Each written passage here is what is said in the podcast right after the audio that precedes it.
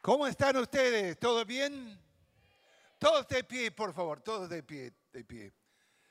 Ahora, tenés que hacer algo, ¿eh? Tienes que animarse.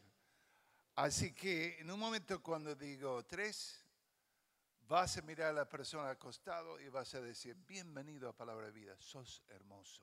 Ah. Uno, dos, tres, dale. Muy bien, muy bien. Yo no dije, muchachos, que lo besaran ahí, solamente un saludo. Pueden tomar asiento. Qué bárbaro, qué lindo ustedes. Qué sensacional va a ser este año. Y qué animados que estamos pensando en este año.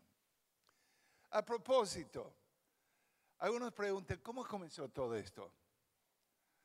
Te quiero mostrar una foto aquí para comenzar, si lo pueden colocar es una pequeña iglesia.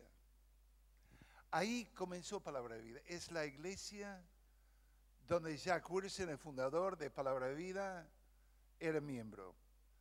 Él había sido director de orquesta. Estaba en las cosas del mundo. Y Dios le quebrantó el corazón, llegó a Cristo, comenzó a predicar en las calles y llegó el momento que sentía que Dios le estaba llamando a la obra estaba reunido con los hermanos de esa iglesia, una iglesia de los hermanos libres. Y de repente cuando dijo que Dios le había llamado, uno paró y dijo, joven, joven, sos demasiado joven para hacer una cosa así. Mejor, quédate ahí, en el molde. Y después otro hombre se paró y abrió su Biblia justamente a San Juan capítulo 3. Y dijo, mira lo que dice aquí, que el viento sopla donde quiera. Así es todo que es llevado por el Espíritu. Dejarle, el Espíritu le está llevando. Y así salió de allí y comenzó la gran obra de palabra de vida. Cosas pequeñas que llegan a ser cosas grandes. Quiero que tomen su Biblia, vamos a leer una porción. Y a propósito, a ver este es el instituto bíblico de palabra de vida. ¿Pueden decirlo conmigo? Este es el instituto qué? Qué débil. Uno, dos, tres. Este es el instituto qué? Ah, amamos la Biblia aquí. Tomen su Biblia, por favor. Y vamos a leer una porción en 1 Corintios, capítulo 1, que dice en versículo 26.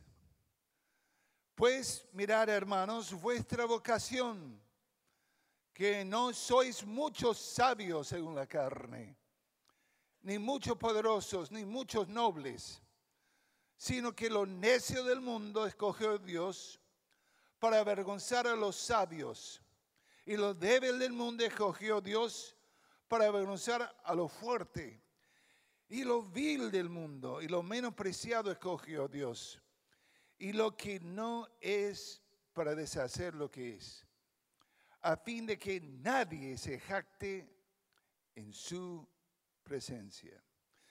Mas por Él estáis vosotros en Cristo Jesús, el cual nos ha sido hecho por Dios sabiduría, justificación, santificación y qué? Redención. ¿Para qué? Como está escrito, Él que se gloria, gloriese en el Señor. Vamos a orar. Señor, te pedimos hoy que tú nos hables.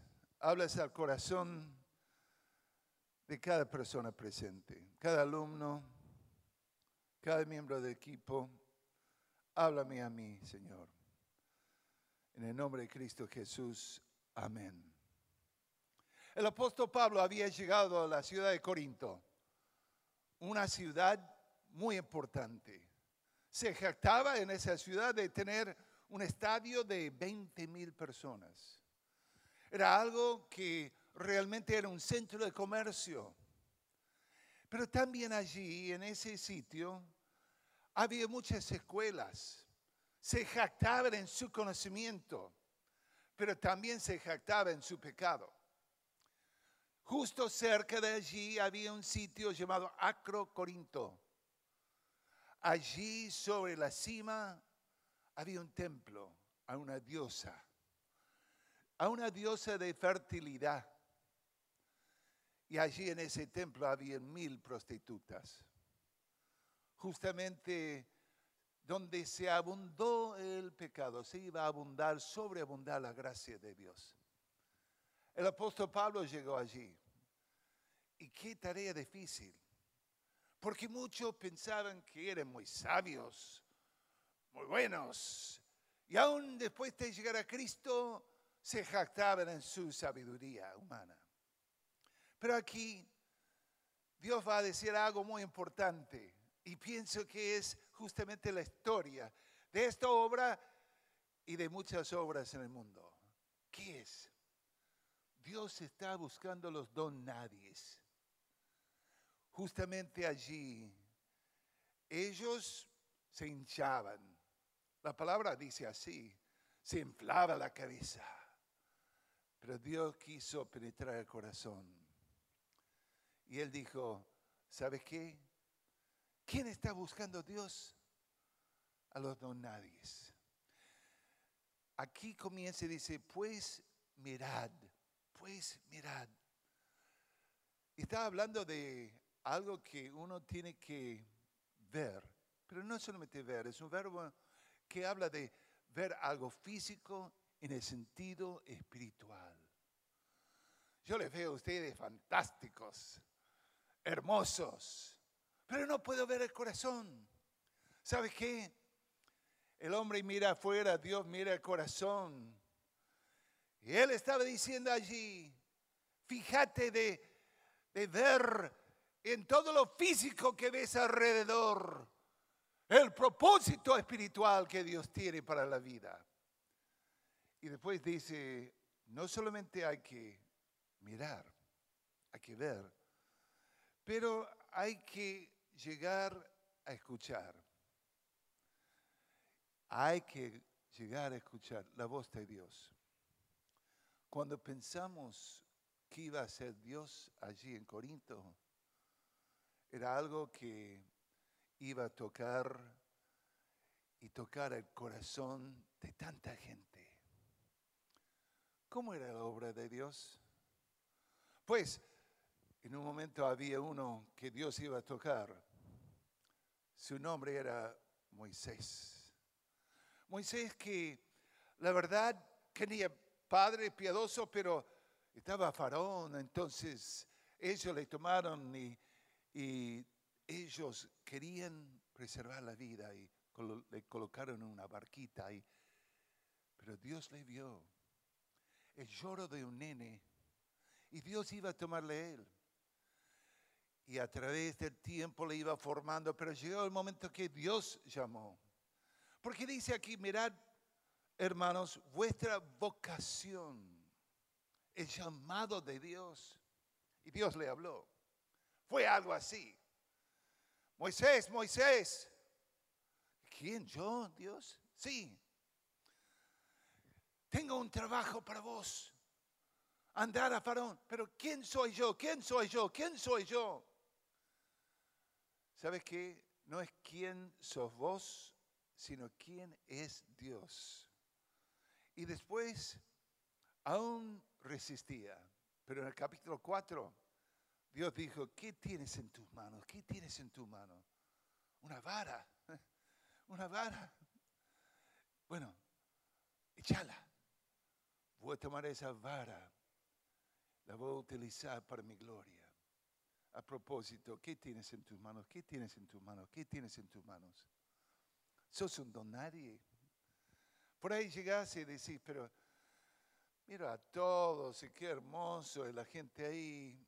Pero tenés que saber la historia, porque todos somos un don nadie. Y Moisés después dijo, pero, pero, no, no, no, no, no, no, no, no, no sé hablar, hablar, hablar.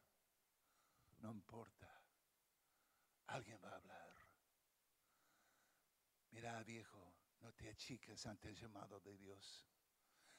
Y Dios después iba a tomar a Moisés para ser un gran profeta de Dios. Pero había otro que llamaba Jeremías, y Jeremías era uno que Dios le habló y Dios dijo, desde el vientre de tu mamá te he conocido, tengo algo para vos. ¿Y sabe lo que dijo? Pero soy, soy un niño. ¿Qué voy a ser yo? Anda, yo estaré contigo. Así fue con Jack Wilson. Y me llama la atención que con tantas personas pensamos, y por ahí ni han escuchado del gran evangelista Moody. Moody fue un muchacho medio bruto, ¿no?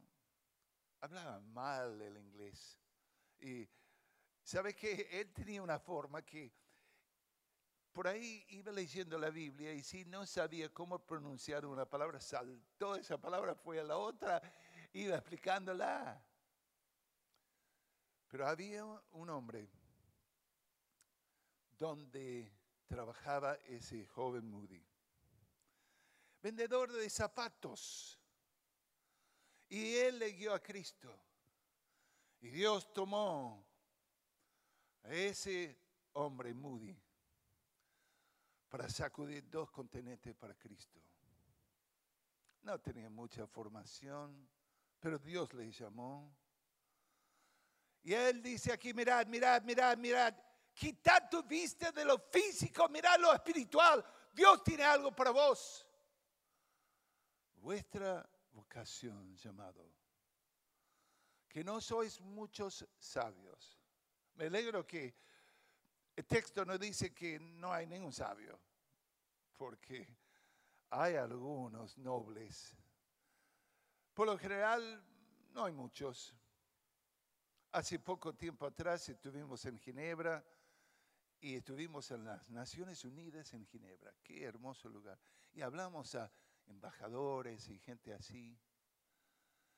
Y eran nobles, pero necesitaban el mismo mensaje de Cristo. Y varios llegaron al Señor. Fue fantástico. Pero no son muchos, son pocos. Y ¿sabes qué? ¿Cómo es tu llamado? Pues Moody, Jack Wilson, Jack no tenía mucha formación, vamos a decir, formal, no muchas escuelas, pero estudiaba la Biblia. Y él decía que justamente era un grupo de muchachos, iban a predicar y, cada uno tenía un solo sermón. Y la primera vez que predicó Jack, predicó y, y no sabía qué hacer después y dijo, bueno, buenas noches, me veo mañana. Y después Dios levantó de él un hombre que iba a utilizar en forma singular. Nunca me he oído. Viste que yo no nací en un hogar cristiano. Eh, mi padre era alcohólico, vivió y murió así. Yo vivía en los bares. Eh, vi una noche cuando mi papá le noqueó uno, tomó la cabeza, le reventó la cabeza en, justamente en el auto. Le dejó un charco de sangre y después dijo, hijo, vamos a casa. Yo dije, sí, papá, vamos a casa. Pero había justamente allí un hombre que tomó compasión de mí y me colocó en un micro y me envió de mi pueblo natal a llegar a lejos. Porque me invitaron, me dijeron, ¿te gustaría ir a, a una isla? Y yo dije, ¿qué isla? Una isla como la, la isla de Gilead. No, no, es mejor. Yo dije, ¿qué tienen ahí? Y tienen mucho deporte. Me encanta el deporte. Bueno, está bien. ¿Qué más tienen? Ah, hay chicas que van ahí. Yo dije, anótame, voy. Y tomamos el micro y fuimos ahí, llegamos. Y nunca me olvido porque era un viaje de como 20 horas. Y bajé ahí y dijeron, ahí está la isla. ¿Y cómo llegó? Por lancha. Nunca había estado en una lancha. Entré en esa lancha, ¡pum! Llegamos a la isla. Había un hombre petizo, más o menos así, que tenía una forma rara de hablar. Y yo era un pagano, no sabía nada, ¿viste? Y justamente bajé, me tomó la mano y él hablaba así, bienvenido a Palabra de Vida. Yo dije, "Mm". después me dijo, te vas a encontrar con Jesús esta noche. Yo dije, sí. Me dijo, sí. Yo dije, ¿dónde? En el lugar de reunión. Entonces yo entré ahí. Nunca había visto algo así. Por ahí te ha pasado así. Entré como 500 jóvenes cantando como ustedes cantaron, algo sensacional. Y yo miraba así, viste. Era un pez fuera de agua, no sabía qué hacer. Y después ese mismo hombre dijo, es tiempo de testimonio. La verdad, yo vivía en otra forma. El único testimonio que sabía yo era ante un juez. Pero los chicos comenzaron a levantar la mano a decir su versículo bíblico favorito. Bueno, nunca me gustaba quedar al lado, entonces levanté la mano. Solo había escuchado de un texto. Yo dije, Juan 3:16. Y después me miró y me dijo, ¿y qué dice Juan 3:16? Ni idea. No tenía ni idea. Entonces todo el mundo mirándome y yo dije, me asombro, Señor, que un hombre a su edad que todavía no sabe qué dice Juan 3:16. y todos los chicos se pusieron a reír.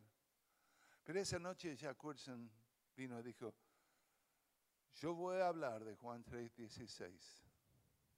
Y esa noche llegué a Cristo. No tenía nada. Regresé a mi casa. Mi padre seguía emborrachándose. Pegaba mi mamá. A veces, viste, tan borracho que andaba por la casa desnudo, hablando pavadas, palabrotas. Pero Dios me había cambiado. ¿Y sabe qué? Yo dije, voy a ser un testigo fiel. Llevaba mi Biblia a la, la escuela, una escuela pública, tres mil alumnos. Y yo iba testificando, ganando gente a Cristo. Mi último año, 300 compañeros llegaron a Cristo. Pero Dios me estaba llamando. Sabía eso. Entonces, mirad vuestra vocación.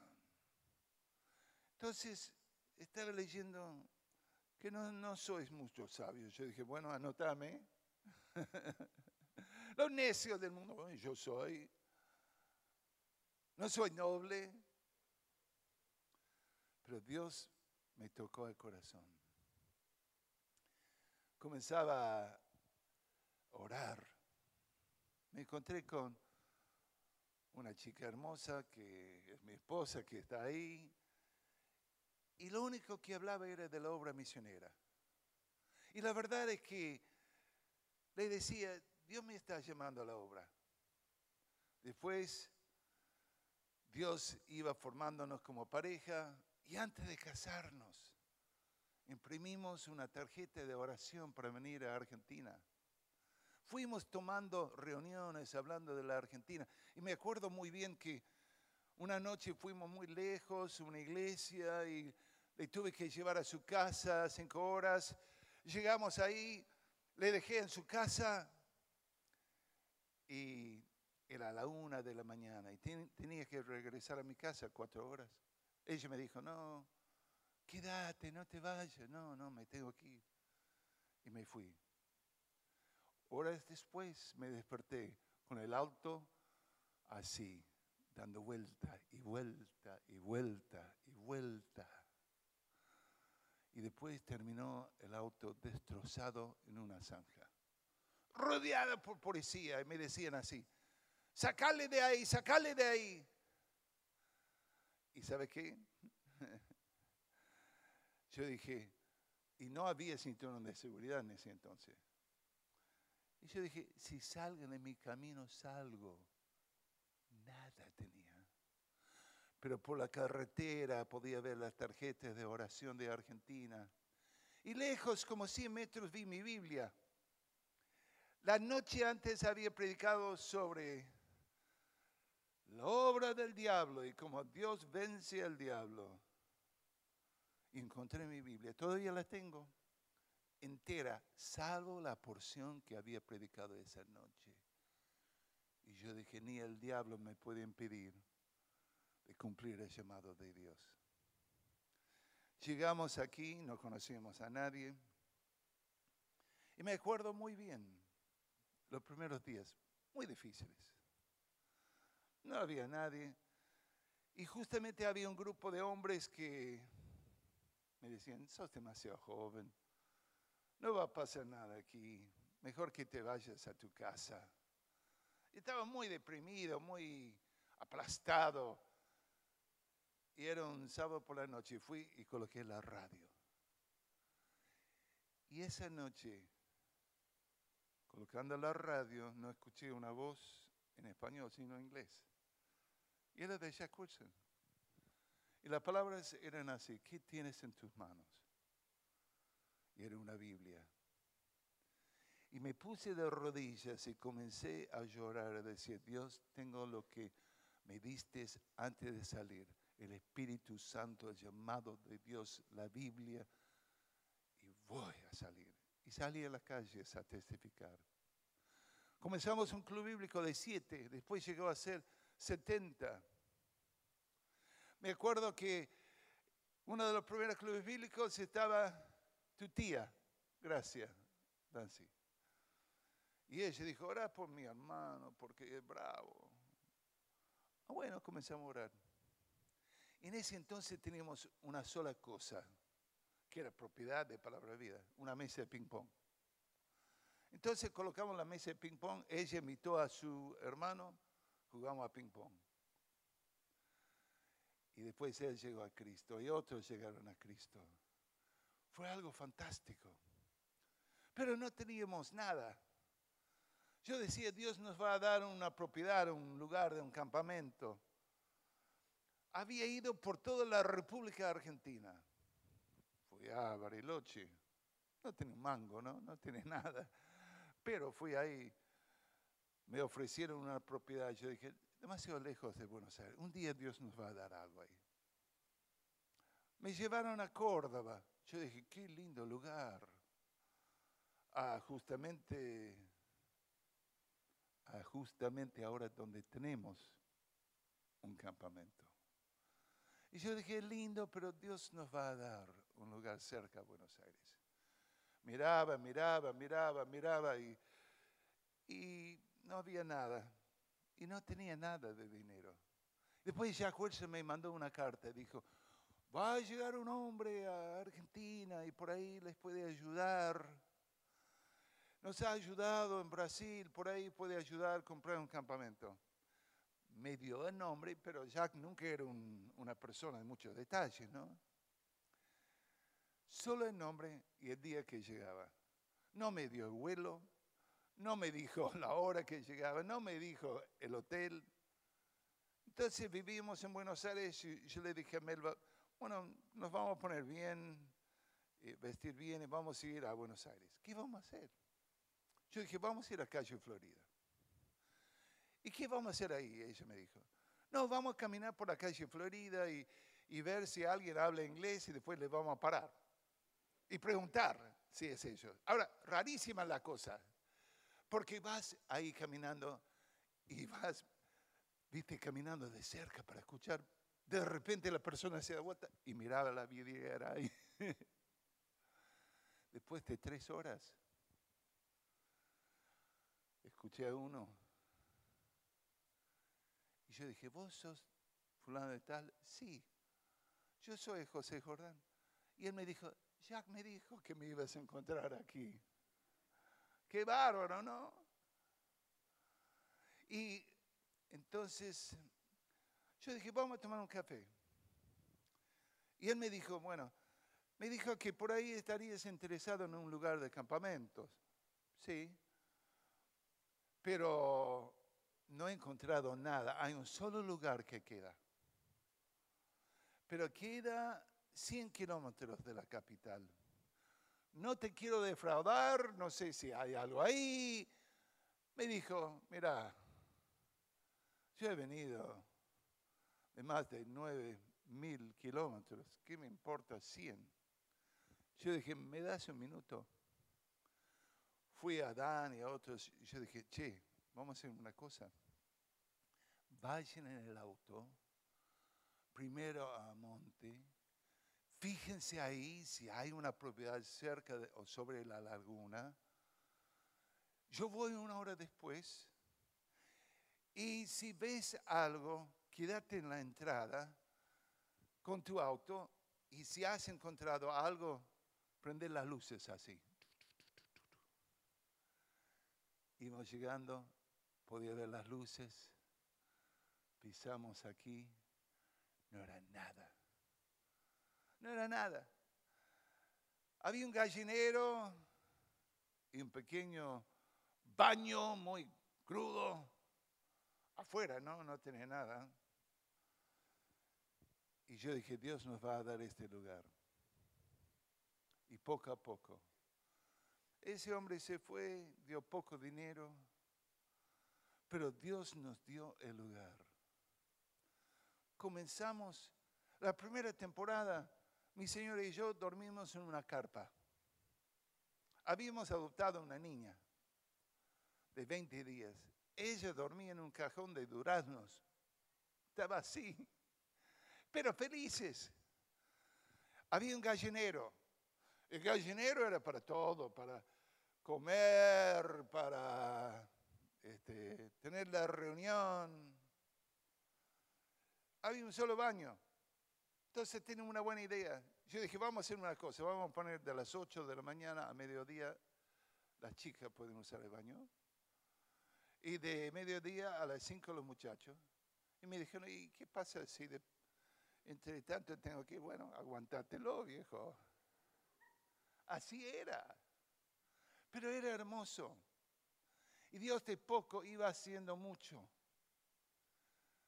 ¿Sabes qué? Mirad, mirad, abrir los ojos. Sos un don nadie. Yo era y soy así. Sos uno que decís, no soy noble, no importa. Dios te puede llevar ante reyes y personas de importancia y, de este mundo después cosas que ni te puedes imaginar. Anoche estaba mirando, no sé de ustedes, pero mi corazón explotaba de ver cómo Dios está obrando. Tantos ministerios, tantas cosas. Dios está haciendo. Mirar, hermanos. Mirad. La idea es así, de abrir tus ojos, más allá de lo físico a lo espiritual, porque Dios tiene un propósito para ti, vuestro llamado. ¿Sabes qué es interesante que el verbo aquí está en el tiempo continuo? ¿Sabes lo que implica eso? Hay que seguir con los ojos abiertos, mirando. Ale habló anoche y dijo que no tiene límites el llamado de Dios, ¿no? Y es así. Hay nuevas montañas, hay cosas para conquistar, hay victorias para ganar. Vos decís, no soy nadie. Dios se goza en eso. Y así comenzó de chico. Dios iba trayendo personas. Los directores que están ahora han hecho una obra maravillosa y mejores amigos. Y... Pero sabes que todas las cosas y todas las personas cuando comenzamos, un grupo de eruditos evangélicos me vinieron y me dijeron así, si sabe que usted no sabe trabajar entre la juventud, ¿por qué? Y me dijeron así, mira la clase de jóvenes que vos buscas. Y yo dije, la misma clase que Dios busca y que Dios utiliza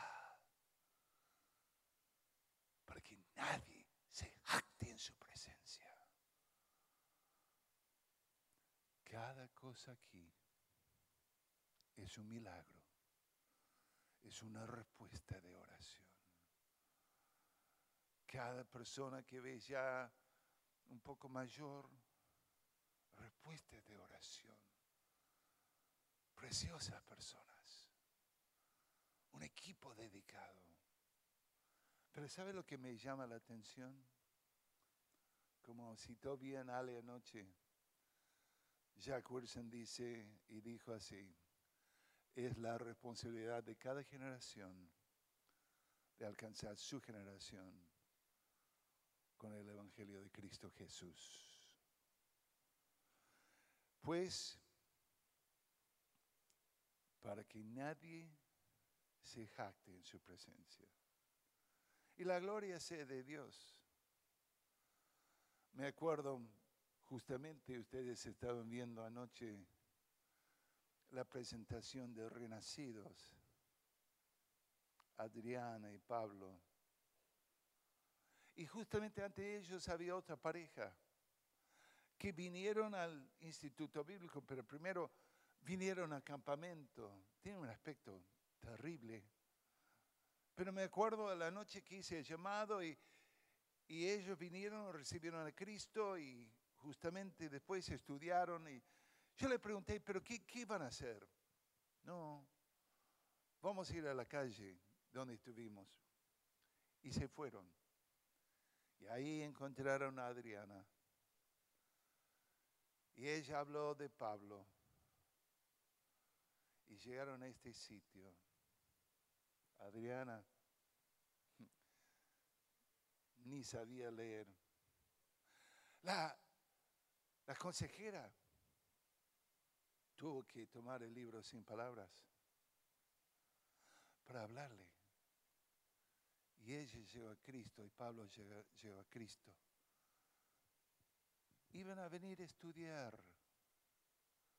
Tomaron un examen, pero dijeron, vamos a casarnos antes. Tomaron un examen de sangre y se vio que tenían sida. Sin embargo, vinieron a estudiar. ¿Y sabe qué?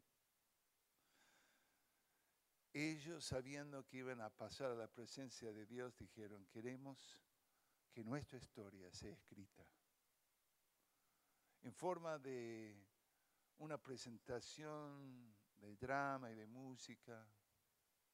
Y así llegó Renacidos. ¿Sabe qué? ¿Quién era Pablo y Adriana? Nadie. Descartados por la sociedad pero Dios les salvó. Y no solamente en la Argentina, pero todo el continente, Europa. Yo he estado en Rumania con renacidos, en Ucrania con renacidos, lo he visto.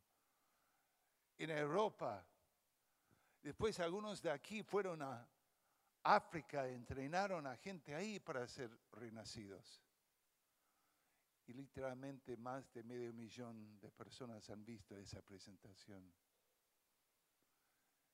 Y miles y miles y miles y miles y miles llegaron a Cristo.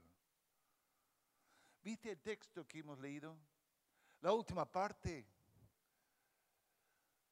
que dice así, fíjate, quiero que los, lo veas todo. ¿Qué dice así ese texto? Más por él, versículo 30, estáis vosotros en Cristo Jesús, el cual nos ha sido hecho por Dios sabiduría, justificación, santificación y redención. Jack Wilson predicaba en la calle de Nueva York y estaba ahí de joven. Y por ahí pasó una chica joven que les había conocido le había conocido en la otra vida, ¿no?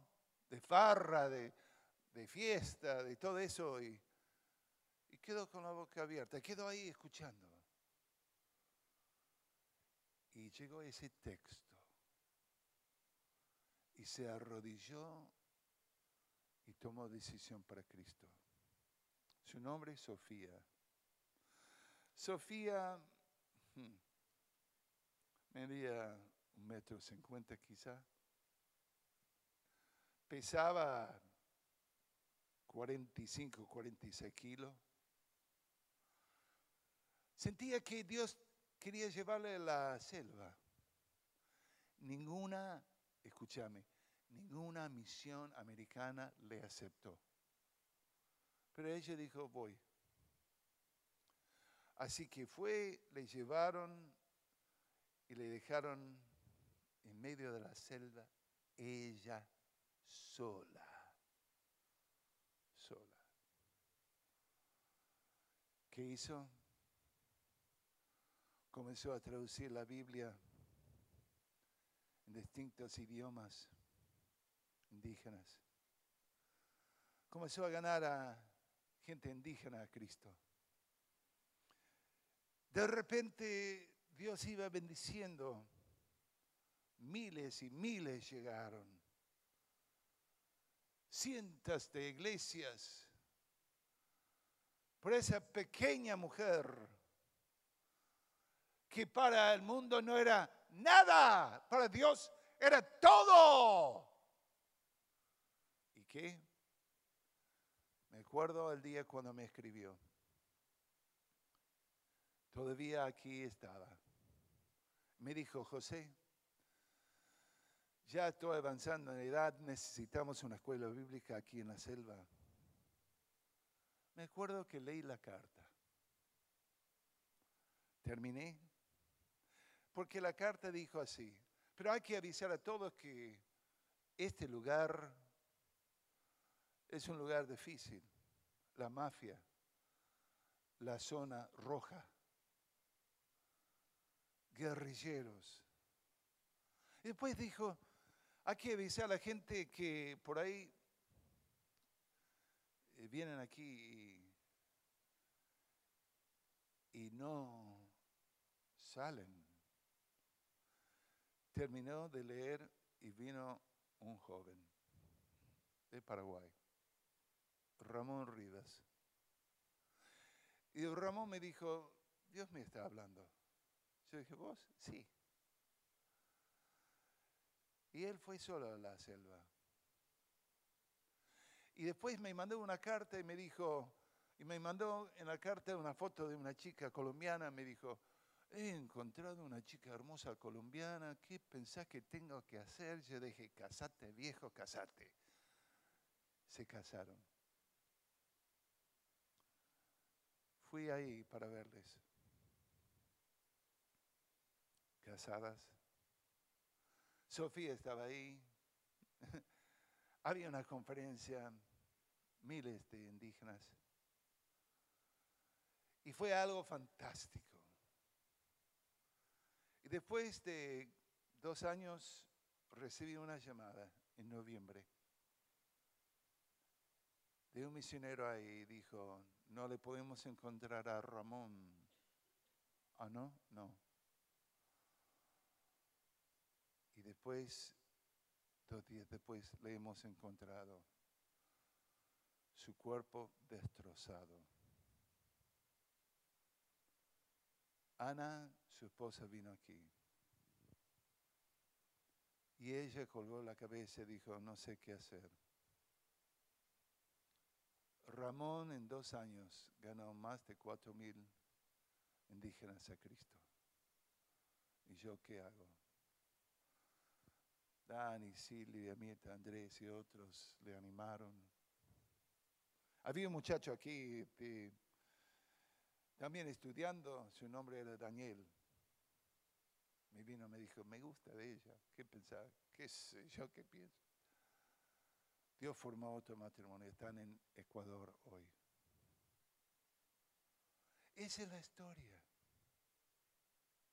La historia. Por todos lados. Me hace pensar cómo vemos en el libro de los Hechos capítulo 8. que todos fueron desparramados. Y la palabra ahí es echar la semilla. Y así fueron echadas. Y Dios está haciéndolo. En los primeros días teníamos solo una oficina en Buenos Aires. Y fue algo lindo. Teníamos clubes bíblicos. Por ahí yo dije, estoy aburrido muchachos, sacan los muebles, vamos a jugar un poco de cabecita con la pelota. Después yo dije, agarren folleto, vamos a la calle.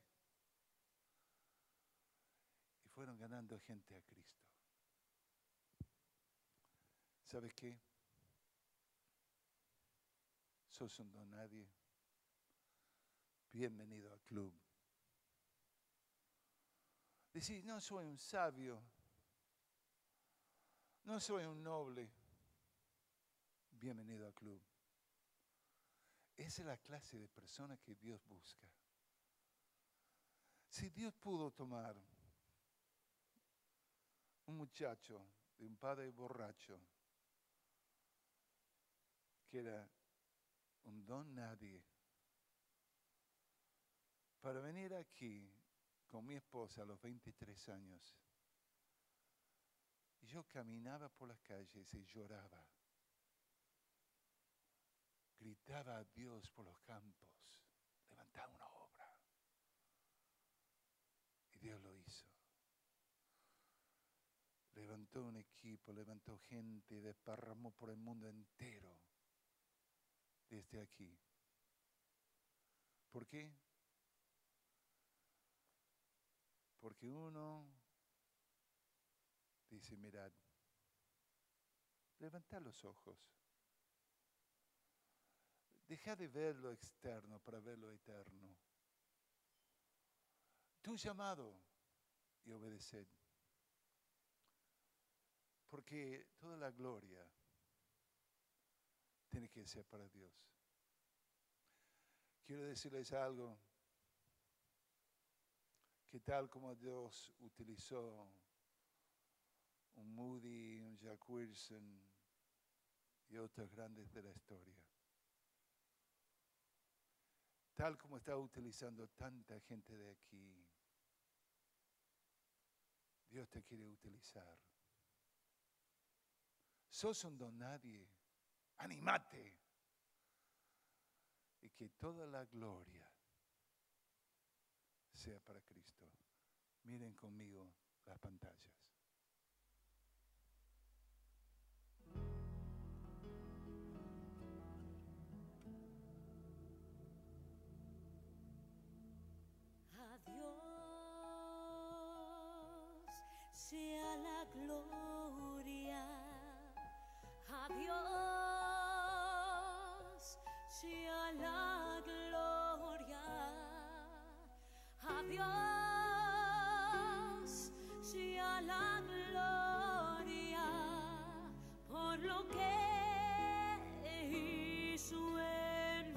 Amén.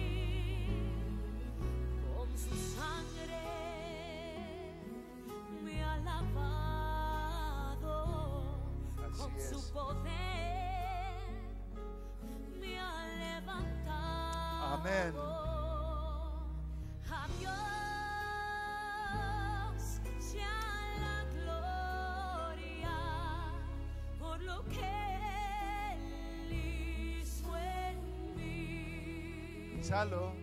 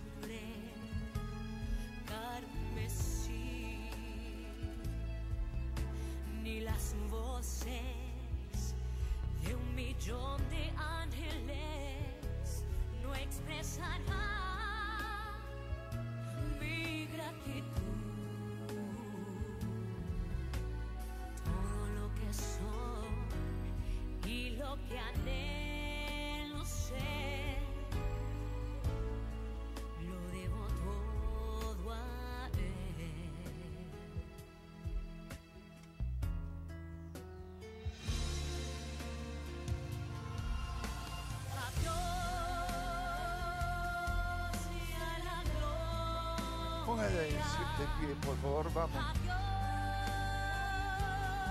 Si quieren cantarlo, cántenlo.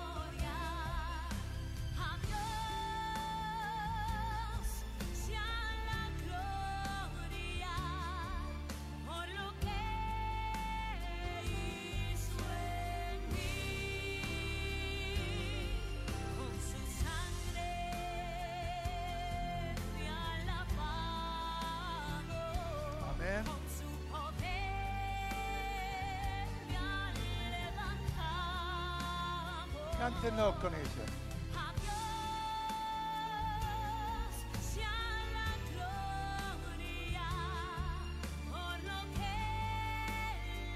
Pensalo, cantalo. Quiero vivir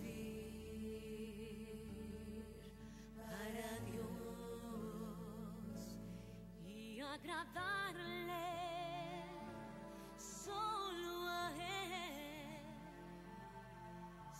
acaso gano alguna fama, la llevaré a la cima del Calvario. Amén.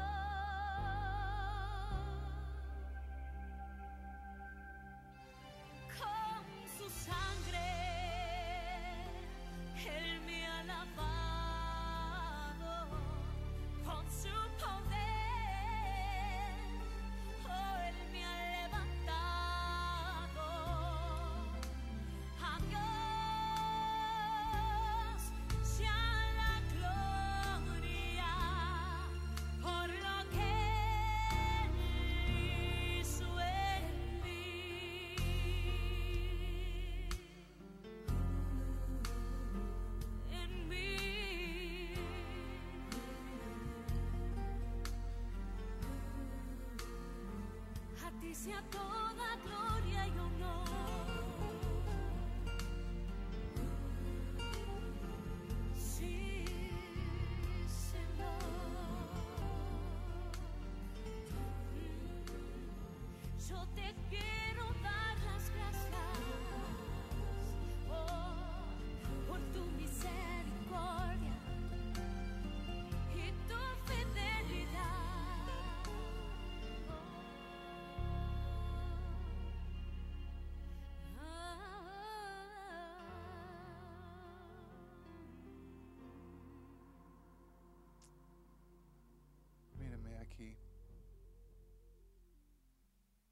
Que Dios me salvó. Hijo de un borracho. Que Dios un día me llamó. Y todavía no entiendo. Porque Él me quiere utilizar. Me acuerdo al día cuando fui a hablar con Jack Wilson. Había recibido una carta de Brasil para ir a Brasil. Y le pregunté, ¿qué pensás? Y él me dijo así, sería fantástico si es la voluntad de Dios, pero orar a Él, porque Él te puede llevar a comenzar una gran obra. Tenía 22 años. Fui y me acosté en una cabaña. Me postré y lloré a Dios. Dios, a mí, a mí. Y es como Él me dijera, si estás en esa lista, sos un don nadie y quiero glorificarme a mí mismo a través tuyo. Fue el gran misionero Jamiele que murió en la selva de Ecuador, que dijo, Dios glorifíquete por medio de mí, sea lo que sea el precio, y mándame la cuenta. A ti sea la gloria. Señor,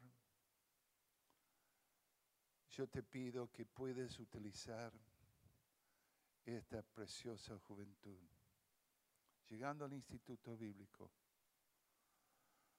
para hacer una gran obra para tu gloria. Dios no sé,